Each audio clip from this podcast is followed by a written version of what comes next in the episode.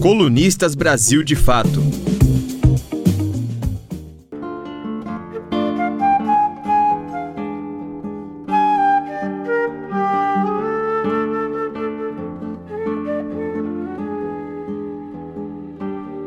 A atitude de Bolsonaro com a cultura, o conhecimento e a ciência registra capítulos infames todos os dias. A entrega de cargos de comando do setor cultural e científico a pessoas despreparadas talvez seja a mais destrutiva das ações, já que corre por dentro das organizações e compromete seu futuro.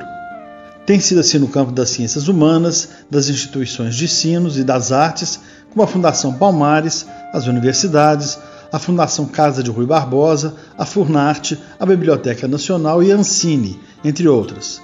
Em todos esses postos, os novos titulares estão no cargo para levar adiante a política de terra arrasada. É assim que entrarão para a história, como pessoas que trocaram a dignidade pelo poder. Um novo episódio dessa história deplorável é a nomeação de Laura Rufino como diretora colegiada da Ancine. Ela é integrante da Opus Dei, a mais conservadora das prelazias da Igreja Católica. É bom lembrar que Bolsonaro chegou a defender a entrega da agência a um evangélico. Os ataques Ancine atravessaram o primeiro ano de governo, da ameaça à censura ao corte de verbas. Por que tanto ódio à sétima arte? A resposta é simples: Bolsonaro tem medo do escuro do cinema. Num cenário em que a comunicação feita pela imprensa tradicional tem se mostrado incapaz de mobilizar as pessoas em torno da verdade, a arte tem ocupado esse papel. E o cinema tem recuperado a função de propor discussões profundas, atento tanto à razão como à emoção.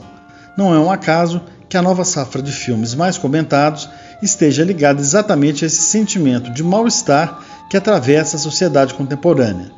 É o caso de Democracia em Vertigem, de Petra Costa, indicado ao Oscar de melhor documentário. Mas não é só ele.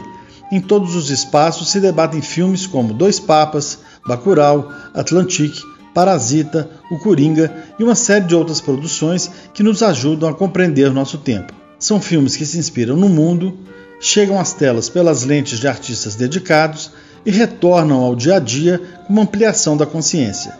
E é aí, felizmente, que mora o perigo. E é disso que o presidente tem medo, não de Bruna Surfistinha. Eu sou João Paulo, colunista do Brasil de Fato.